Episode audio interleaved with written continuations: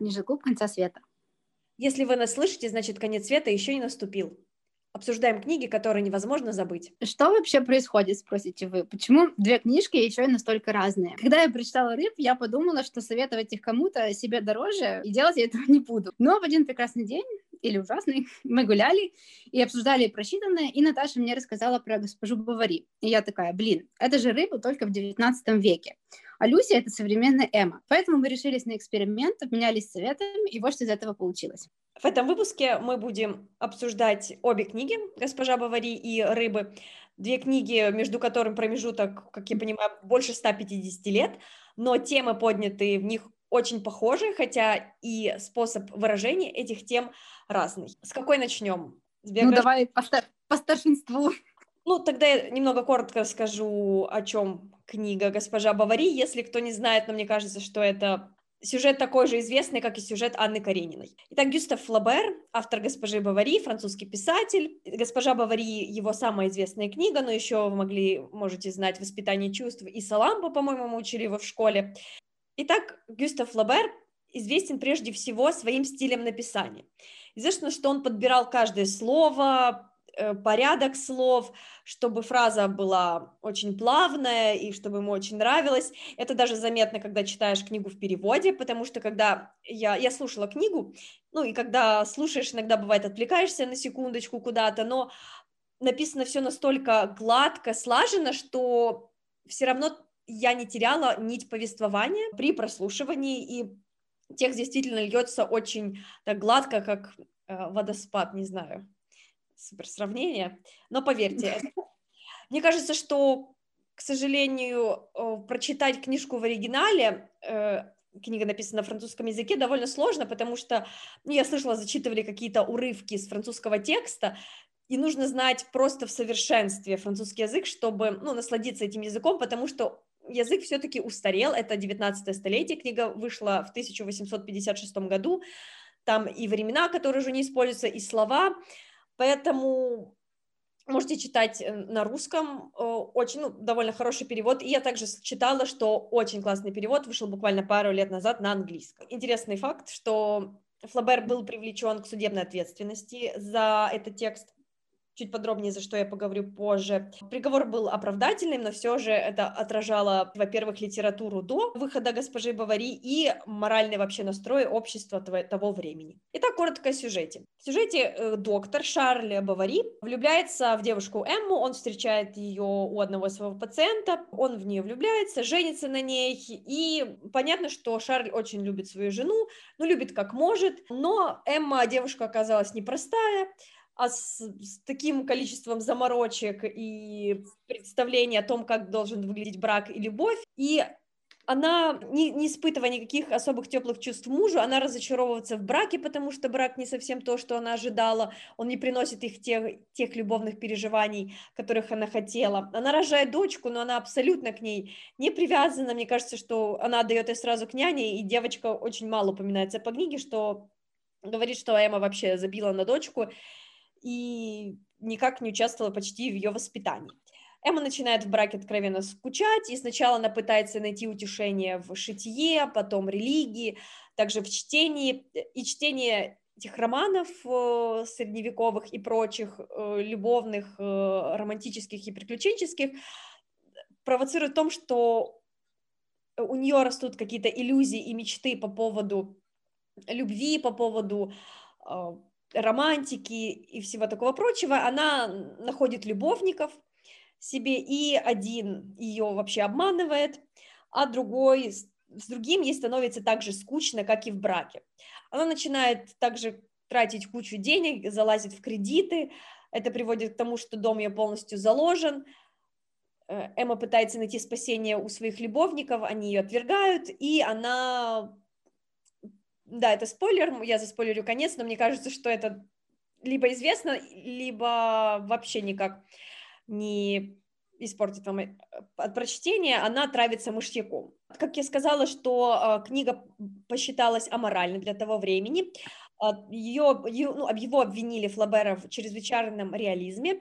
Обвинитель Флабера посчитал, что это неприемлемо, о том, что героиня умирает э, в молодости, в красоте, и сам автор не осуждает ее за ее похождение, за ее измены. То есть, да, она умирает, э, но она, когда она ищет деньги, она не соглашается ну, переспать за эти деньги. То есть она просила деньги у тех, кого, кого она считала, что любит ее.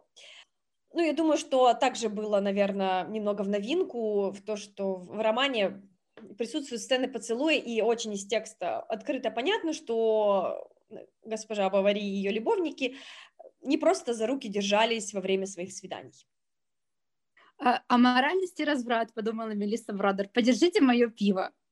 Мелисса Бродер — это современная американская поэтесса, писательница и просто шикарная женщина а, расплывчатого возраста. Сколько лет никто не знает, и я, как ни старалась, нигде не нашла эту информацию. А, но я выдала где-то чуть-чуть за 40. Она довольно популярна на одном там птичьем сайте, особенно с аккаунта So Sad Today. А, так, к слову, назывался ее дебютный роман, слэш сборник эссе, в котором она рассказывала про жизнь с э, тревожностью повышенной и депрессией. А, однажды Мелиса отдыхала на пляже, читала роман Джузеппе Томази де Лампедуза «Профессор и сирен» и подумала, а почему это всегда мужчин соблазняет э, и заманивает сирены женского пола? Почему это всегда мужчины, которые, э, забыв про все, сломя голову, кидаются в пучины морской воды? Почему бы этот троп не перевернуть? Так и появились рыбы. Э, даже не знаю, как их описать. Люси 38 лет. Она только что рассталась с мужичком, ее диссертация по творчеству Сапфо зашла в тупик, ее часики неумолимо тикают, она понимает, что хочет этого мужичка назад, только потому, что он уже недоступен. Она как-то даже среди ночи обдолбалась и приехала к нему и избила. Но он не стал писать заявление на нее, только если она обязуется пойти на терапию. На помощь Люси приходит ее старшая сестра, которая приглашает ее в Калифорнию посидеть с собакой и пожить в их доме, пока они с мужем будут в отъезде. Люси приезжает в Венес-Бич, скачивает Тиндер и пускается во все тяжкие. Э, сестра, святая вообще, я считаю, оплатила ей также групповую терапию для женщин с um, sex and love problems. Ну, короче, для тех, у кого не ладится личная жизнь. И всех остальных участниц группы Люси презирает, э, но я уверена, и, и к самой терапии относится очень цинично, хотя я уверена только потому, что в этих женщинах Люси видит э, себя и свои недостатки. Но самое интересное начинается, когда она после очередного провального тиндер-свидания сидит у воды, устроив свою маленькую пити-пати, и к ней подплывает загадочный красивый незнакомец по имени Тео. А, Тео всегда наполовину в воде и всегда плавает. Э, встретились они раз, встретились они два, и Люси поняла, что влюбилась. Но тут вылезла одна загвоздка в виде хвоста. Э, да, наш загадочный незнакомец русал. А, однако, к счастью Люси, или к несчастью, хвост у него начинается сразу под мошонкой. Э, то есть все у него мужское на месте. И, если до этого казалось, что Люси на дне, тут она просто пробивает это дно и устремляется к центру Земли. А недаром сирены — это символ добровольного саморазрушения и погибели. Никого не напоминает? Возможно, Эму Бавари? Да, у Эммы внутри также была какая-то огромная пустота, вакуум, который она вроде и пыталась чем-то заполнить книгами, религией, детьми, э, мужем, любовниками, но все всасывала и улетала куда-то в открытый космос, вообще не абсорбируясь и не впитываясь ею. Да, обе героини в поисках вот этой какой-то идеальной любви, которую сами себе придумали, которая не была реальной, была вымышленной, потому что тот же Тео, он же русал, он живет в море, ты на суше, я на море, мы не встретимся никак, они не могут быть вместе, но она упорно пробивала дно, чтобы быть с ним, и вот обе героини, они в стремлении за этой какой-то вымышленной страстью, они занимались саморазрушением. Да, но в случае с э, госпожой Бавари это все привело Эму к довольно трагическому финалу, но у рыб финал довольно оптим... ну, как, оптимистичный. Ну да, в конце я, я очень за нее боялась. Она все разрушила, ей вообще не за что было цепляться, но она молодец. Но об этом потом. того, что романы написаны с разницей в 150, да, больше 150 лет, да, Uh, то есть совершенно, да, совершенно разные приемы и язык. То есть если у Флабера это он подошел к ней сзади, она почувствовала спиной тепло его тела и покраснела, то Мелисса Бродер просто прямо две страницы описывает, как Люси готовилась к канальному сексу со всеми вытекающими отсюда деталями. Да, ну, например, общество, как я сказала, 19 века было, скажем так, шокировано немного таким реализмом. Я думаю, сейчас тоже те люди, которые могут взять рыб и скажут, о боже, какой ужас. Но давайте честно зададим себе вопрос, кто хоть раз не знаю, не думал об этом, э, не делал того, что там описано, ну, взрослые люди, там 18 плюс, э, 20-летнего возраста, 30-летнего, ну, возраста Люси. Ну, кому там, к чему это, не знаю, напущенная мораль? Да, ну, то есть я ничего в, рыбах и скандального такого не нашла. Я думаю, что даже все э, постельные сцены, которые там описаны, они довольно уместны, и в них э, заложена идея, вот, которую, в принципе, можно сейчас, о которой можно поговорить, а, о том, что в рыбах, когда она описывает какие-то постельные сцены, особенно с этой рыбой, Стео, она, э, ну, автор, то есть от первого имени Люси описывает, пытается описывать их как нечто очень романтическое, как чтобы мы прочувствовали, там, возбудились, возможно, но у меня это вызывало чувство какого-то, типа, что, смеха, это вообще никак не возбуждало, это было странно. Да, вот Стео, да, потому что, ну, потому что они же тупо несовместимы. Это же реально, ну, он, он рыба внизу. Вот, а в «Госпоже Бавари» тоже был такой интересный момент, когда э, со своим первым любовником Эмма тоже пыталась играть в эту романтичность, какую-то возвышенность, она просила писать его стихи, э, просила обменяться волосами, и этого любовника, Родольфа первого, mm-hmm. это не вызывало никаких романтических возбуждающих чувств, он думал, чего? Что я делаю? Это странно. Вот делают они, а стыдно как-то тебе. Вот и том, и в том случае. Да, кстати, вот э, э, рыб очень часто называют эротическим романом. Причем сама Мелисса как часто называла. Но я не знаю, как по мне, э, э, эротика должна тебя возбуждать. А тут в рыбах меня вообще ничего не возбуждало, особенно вот эти ее хукапы с пацанами из Тиндера. Это было настолько отвратительно. Ну, не в плане физиологически отвратительно, а в плане чувств отвратительно, О! как они к ним как они к ней относились, это абсолютно их почитаешь, и хочется просто уйти в, в монастырь. Ну, просто, да, вот этот опыт неудачных тиндер-свиданий, мне кажется, более-менее знаком там современным девушкам. Это чувство, когда ты нарисовала у себя в голове какого-то красивого мальчика, и даже фотография у него может быть э, вполне приличная, а потом ты видишь, думаешь, блин, как-то уже неприятно, а потом э, сцена, не знаю, секса в туалете, когда о она... боже! Потому что они пойдут все-таки в номер отеля, что он снимет для нее номер отеля, они идут просто в уборную отеля, которая там в лобби. И ты такой, блин, как это... Не знаю, вроде и заднюю дать, уже вроде как настроилась, там белье купила за кучу сотни долларов.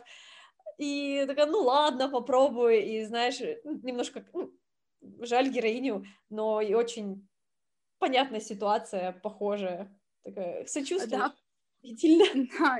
Причем, кстати, вот про Tinder Hookups, э, сама Мелисса в каком-то интервью сказала, значит, что вот эти вот хукапы, культура хукапов, она существовала всегда. Тогда раньше не было Тиндера, но вот это вот какая-то прожектирование фантазии и желание жить фантазией, и, которая никогда не воплощалась в жизнь, она существовала всегда. Ничего это не ново. Так ну, же, как и я ему говори. То есть эти ее чуваки, считай, они же были как и тиндер-хукапы, да? Ну да. Которые все равно ее ничем не наполняли. Хотя, нет, нет, нет, я не согласна. Они ей, они ее вот э, на какой-то короткий промежуток времени нее наполняли, давали ей вот эту эйфорию, удовлетворяли ее любовную зависимость, но потом она все равно в них разочаровывалась. Ну, да, потому что тут и, наверное, э, вина характера и вообще такого перс персонажа Эммы, потому что она настолько была полностью поглощена вообще собой, э, тем, насколько эти отношения соответствуют или нет ее представлениям, тем, что она прочитала в книгах, что, мне кажется, ее мало вообще гребло то, как относится к ней, и главное, вот ей главное было не чувство, наверное, а сам факт того, что вот они у нее есть, что у нее есть любовник, а, что вот как круто, я теперь как героиня книги, у меня есть там, я изменяю мужа, ох, какая, не знаю, аморальная, мне теперь я должна испытывать тут такое чувство, а здесь такое. Да, у нее, у нее была именно зависимость от любовных переживаний. Именно, да. даже не, не любви, а вот влюбленность. Ну, и вот да, какого-то... Мне кажется, знаешь, что она как будто представляла себя героиней романа, как, э, как будто кто-то описывает, знаешь, ее чувства, и вот у нее все должно быть так же. Вот какая-то влюбленность там описывается, она такая, о, я что же это чувствую, как это классно, там... Э, да, потом... я считаю, ей, я вот просто видела Эму вот, вот в этой группе терапевтической. Просто как бы она там сидела и рассказывала, что ее вот, у нее так скучно в браке, ей все не клеится, ее эти любовники какие-то дурацкие. Потом самое интересное, ей стало скучно с любовником, то есть отношения да. с также превратились для нее в обыденность и скуку. Она к нему сначала там на крыльях счастья прилетала и упивалась этим чувством о том, что она и мужа обманывает, и он такой молодой, она его якобы развращает, она была немного старше, отвлекает от службы, а потом это все, когда повторяется изо дня в день, ей стало опять в этом скучно, и она такая, ну блин. А Люси бы сидела и думала, вот это ты овца. У тебя же все есть, у тебя есть муж, который тебя любит, у тебя есть дочка, что тебе еще надо? Ну, вообще, мне кажется, сама Эмма не, не знала, что ей вообще по жизни надо. Мне даже кажется, и смерть она выбрала такую, знаешь, как в книжках, чтобы, чтобы вот так описали на три странички ее трагедию, там, как она э, приносит себя, не знаю, умирает из-за денег, без любви, как же это романтично, как знаешь, как в операх, где героиня погибает на руках у своего мужа, любовника, и поет там арии, третьи октавы, и все там сидят в зале слезами обливаются. Вот она, наверное, так представляла себе свою смерть. А в итоге... Здесь... Что в итоге? Я думала, честно, она меня уже в конце так раздражала. Я думала, если она сейчас просто не выпилится, я сама туда залезу и удушу ее своими руками. Так вот, в итоге она, как произошла ее смерть, там можете перемотать, если это спойлер, потому что она, она глотает мышьяк, ест, но вместо того, чтобы умереть э, мгновенно, я помню, как в книжке было описано, что вот она почувствовала какую-то там, ну, непорядок, и она такая, о, вот-вот начинается, так возвышенно, а потом она два дня кричит от ужасной боли, зовет врача, агонизирует, ее там тело синеет, э, то есть это настолько жутко вообще было и очень далеко от э, тех каких-то романтических возвышенных смертей. А по поводу даты... Да, когда она это, померла в конце, это у нее это черная жижа изо рта полилась, да? да? Ну, то есть, честно, я тоже думала, что, ну, хотелось побыстрее, чтобы она умерла и не страдала. Или, ну, я, я, честно говоря, верила, что, возможно, там ее врач какой-то спасет. Но это было, да, невозможно. Да нет, вот я под... Вот, это было ожидаемо, что она умрет, э, но вот я вот что думала? Почему вот э, это такая, такая традиция в, в старых романах до 20 века, которые были написаны. Почему вот э, та же, вот, Эмма Бавари, Анна Каренина, mm-hmm. кто еще? Тесс из рода Дербервилля, это те, кого я вот вспомнила. Почему женщины, которые оступились mm-hmm. по жизни, которые вот не вжились в роль э, люби, любящая, любимая жена и мамочка, они э, должны всегда были расплачиваться такой ценой. Честно, если так особо глубоко этот вопрос не исследовала, но, наверное, это корни, которые э, глубоко лежат в патриархальности, в литературе, роли женщины, что она либо какая-то там роковая женщина, любовница, а, либо примерная жена, а если она выбивается из этих двух ролей, то ну, до свидос, все, трагическая судьба, иди отсюда. И причем же вот, э, насколько я помню, Анну Каренина же ее очень сильно общество осуждало, да, ее да. сторонились там, э, да. чуть ли не плевались в спину, да. да. А Эмми, вот эта деревня, ее все знали, что она такая гулящая, и как бы отношение к ней не изменилось особо. Вот это, это и вменяет, в принципе, Флаберу о том, что он никак не говорит о том, что Эму там нужно осуждать, и то, что ее осуждали. Здесь и, и была, наверное, какая-то изменение в литературе в том, что он описывает ее похождение просто как ее собственные дела, что это ее дело, там, с кем она, что она изменяет мужу, что она плохая мать, никто в обществе не упрекает ее в этом, даже сам муж ее в этом не упрекает практически. Я ее упрекаю. Вот, я ее, я ее упрекаю. Ну почему? Ну это просто ее дело в то, что она делает. Ну, другое дело то, что ее жизнь... Потому что она не просто... Слушай, она не просто гуляла, ходила налево, она потратила все деньги мужа. Ну вот, в, в этом плане, да, я хотела сказать, что она не думала о других, думала только о себе, и в этом плане, да, ее поведение в том, что она и мужа своего, получается, довела до смерти и разорила все его состояние, здесь можно сказать, что в этом она была не права. Но в целом, мне кажется, что там девушка куда-то или жена ходит э, налево, изменяет, э, забивает на своего ребенка, не стоит, наверное, сразу бросаться в нее камнями там и плевать в спину, а, подумать, почему так сложилась ее судьба.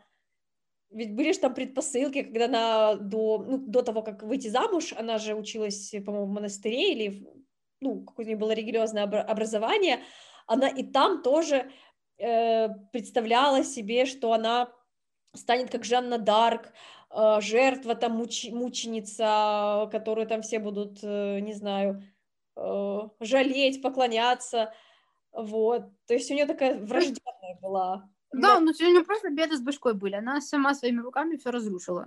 Не, ну это правда, да, она, ну, она виновата все в том, что случилось здесь, да.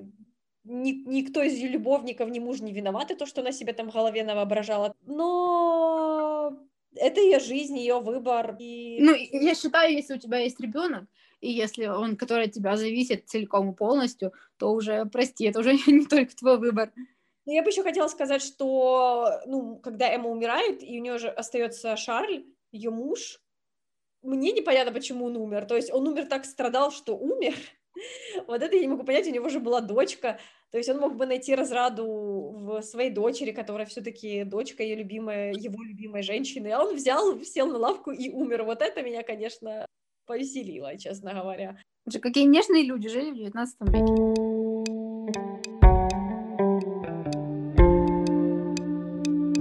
поговорим про Люси. Она гораздо интереснее Эммы, мне кажется. Ну, как интереснее? Они просто немножко разные. И все-таки Люси больше, э, Люси больше сочувствуешь, чем Эмми на самом деле. Почему? Не, она не такая, скажем так, пустоголовая, наверное, как Да, ну да. Она же ПХД пишет. Мне кажется, она чувствовала, она что-то чувствовала, скажем так, в отличие от Эммы, которая не знаю. Полностью, да, вот Эмма, она полностью в иллюзиях жила, а э, вот Люся настолько смотрела реально на жизнь, настолько откровенно, что это просто доходило реально до, до, до смешного. Не, ну не были это тоже какие-то там иллюзии по поводу свиданий, по поводу Тео, но она все-таки с ними как боролась. Короче. Да, то есть она более осознанная, да, была? Мне кажется, что это и заслуга, наверное, развития психотерапии. Возможно, Эми тоже стоило бы... Это в какой-то мере ей помогло, хороший психотерапевт, это точно. Но вот Люси, несмотря на то, что она группу презирала, она была довольно странная, там тоже вот эти моменты э, с психотерапией, вот эти какие-то фразочки, там, виктимизация, я не в ресурсе. Э, да, да. над вот этой культурой, но в ней все-таки, наверное, каким-то образом поддерживала ее, ее как-то в реальности. Ну да, вот ей эти женщины реально очень помогли, и они даже, некоторые относились к ней намного лучше, чем Люси того заслуживала. Да, вот особенно с Клэр, честно, ну это довольно очевидно, что там Клэр э, попытается совершить самоубийство, и как Люси от нее отворачивается, так не очень красиво из-за свидания с Тео, что, ну, честно говоря... Ну, то, то есть Люси это ни в коем случае не позитивный персонаж, она очень неприятна, она, ну, то есть она, у нее такие какие-то мерзкие мысли, она презирает людей, она думает, что она лучше кого-то. Но э, со временем она, вот, мне кажется, выросла, да, в конце? Да, точно заметно было, да. Да, она очень эволюционировала, она перестала презирать этих женщин, она поняла, что она ничем их не лучше, попыталась кому-то стать им другом. И сам, и сам факт того, что Люси э, не решается на самоубийство в конце, то есть, то есть она не погибает, это то, что показано, как бы, что она выросла из э, той Люси, которая была в самом начале. Да, в отличие от Эммы, которая, несмотря на то, что у нее ребенок, муж, куча долгов, и она все эти долги классно оставляет на мужа, молодец. Не хотелось бы совсем осуждать Эмму, ее her life, her choice, но да, все-таки Люси, она делает Она шаг. вспомнила, что она нужна своей сестре, да. что сестра потеряла псину, и, и еще одну смерть сестра бы просто не, это, да, это было не бы... пережила. Два приема, которые мне показались просто гениальными э, в рыбах, э, это вот э, собака, Mm-hmm. Собакин как символ безусловной любви и пустоты. Ну, так вот, чего я не поняла сначала, но я потом прочитала в критике, и я подумала просто вау. Это то, что собака, за которой Люся должна была присматривать, Доминик, старый уже диабетический песель, это символ безусловной любви. То есть это собака, которая радовалась просто тому, просто тому, что Люси была, потому что она приходила, гуляла с ним, чухала ему пузик, готов был любить ее просто так. Заметим, что я, то есть я сразу заподозрила, заподозрила что что-то не то, когда Люси притаскивала, боже, какой бред, когда она купила тележку и притаскивала Тео домой, э, этот э, песель очень э, агрессивно реагировал на него. То есть доброжелательный такой Собакин сразу рычал на него, гавкал, чуть ли там горло ему не кидался грызть. Э, почему? Потому что Собакин чувствовал, что Тео — это иллюзия. Ну, не в смысле иллюзия, э, что это заменитель, э, суррогатное чувство, которым Люси пытается заткнуть пробелы в своей жизни. И поэтому он, как символ безусловной любви, он очень агрессивно относился к Тео. И, и Тео тоже собаку не любил. Тео тоже очень так вот, они антагонистично, они были а, настроены друг к другу. Я этого сначала не поняла. То есть я думала, что Доминик так реагирует на Тео, потому что он чувствовал, что Тео опасность. Я думала, что Пёсель знал, что он будет очень... Он опасен для Люси, что он ее, возможно, затянет в пучину морскую. Но потом вот я э, прочитала у умных людей, что это символ был безусловной любви. Да, и Люси, наверное, так сильно зашла в своих каких-то иллюзиях, что закончилась собака все не очень хорошо, к сожалению. И на это поздно. Да. Это было такой трэш. Это вообще я не я, я, я знаешь, когда вот в романах, там, в фильмах э, просят человека, знаешь, поси, последи там за рыбкой, за фикусом, за еще за чем-то, ты знаешь, что ничем хорошим это не закончится. Я ожидала это с самого начала, что с собакой что-то случится, но не настолько просто ад какой-то. Как она его пичкала этими таблетками, я думала, ты же вообще с ума сошла, что ли? Угу. То есть она, понимаешь, она настолько вообще съехала с катушек, что э, просто пичкала старую собаку наркотой. Что даже смерть собаки не сразу ее э, переубедила о том, что она как-то поступает не так. Что совсем другой э, факт отверг ее полностью от Тео, и она поняла, что дальше так Да, же... она то есть она вообще не осознавала в тот момент, что что-то не так. Она полностью погрузилась вот в это. И вот она тогда же не пришла на помощь к своей подруге. Да-да-да. С этой группы. То есть она какая-то вообще слетела, реально слетела с катушек. А, основательно. Ну да, это как Эмма тоже слетала, начала тратить направо-налево не свои деньги. Да-да. Саблю, саблю какую-то ему купила. Да. Только, знаешь, если бы Эмма э, жила в наше время, она бы дочку свою напичкала таблетками, лишь бы она не мешала ей Да-да-да. Тусить. Ну да, счастью, там можно было отдать няням, и ребенок был в безопасности. Ну вот, а второй момент — это пустоты. Mm-hmm. То есть это такой большой лейтмотив а, романа. Рыбы... Э, сама Люся, она вот уже много лет, почти 8 лет, сколько-то пишет диссертацию. Она пишет ПХД Э, по теме пропусков э, в творчестве Сапфо. То есть от Сапфо э, до нас дошли неполные ее версии, ее поэзии, а там большие какие-то пробелы. И вот изучением этих пробелов и занималась Люси. И потом мы понимаем, что она изучала на самом деле пробелы в своей жизни. В ее жизни тоже есть огромные пустоты, эмоциональные, вот, любовные. И вот именно вот эти пустоты она э, пыталась заполнить э, сексом сначала с э, тиндер-чуваками, а потом встретила Тео. Э, сама вот э, цитата из э, текста, сама Люси говорит, у меня самой сложились очень непростые отношения с пустотой, бессодержательностью, небытием. Иногда мне хотелось просто заполнить ее. Я боялась, что если не сделаю этого, она съест меня заживо или убьет. Ну так, получается, как в творчестве Сапфо, до которого, ну, до нас дошли действительно урывки, вместо того, чтобы изучать эти отрывки, как-то пытаться соединить между собой, э, и работать чисто с тем, что дошло к нам, суть ее работы была как-то их запомнить. Что mm-hmm. она сама, кстати, в самом начале говорит, что она давно поняла э, неверный путь своего исследования. Да, и, и потом уже сами эти, э, сами другие сотрудники университета тоже поняли бессмысленность ее работы и сказали, что они прекращают финансирование ее работы, и она, получается, вот лишилась еще и дохода. Но конец рыб, э, он вообще полностью переворачивает э, весь роман. а, когда Тео ей говорит, что если ты хочешь быть со мной, а, то ты должна отправиться со мной в море. Mm-hmm. И тут я реально испугалась. Да, ну то есть понятно было, к чему это идет, что значит уйти в море, это не стать русалкой, не отрастить жабры. Там как бы вроде и она и встречается с мужиком с хвостом, то есть какой-то магический реализм, да. но ничто не намекает на, том, что, на то, что она может стать русалкой, э, рыбой и жить счастливо с хвостом в воде. Да, и вот когда она уже собрала вечер, попрощалась с сестрой, причем сестра ее не стала винить за смерть собаки, она просто, наоборот, я попросила, пожалуйста, останься со мной, ты мне сейчас очень нужна. Э, но Люси, опять же, в этом своем каком-то бреду собрала вещи и отправилась э, на пирс. И, и вот тут я, я, я реально подумала, что все, сейчас она это утопится. Но тут он говорит, опять они стали говорить, и она его спрашивает, как бы ненароком, э, сколько других таких девушек ты, типа, заманил? И он такой, 17. Что? А я тоже такая, ну, я просто одну-две, такая 17, такая, ого. Я такая, и, и Люся такая, что? И тут она, знаешь, как бы такая очнулась.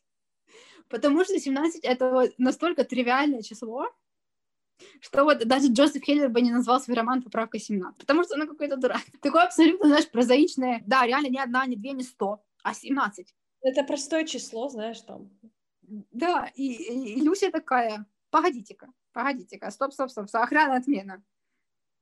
Какой 17? Я тебе кто?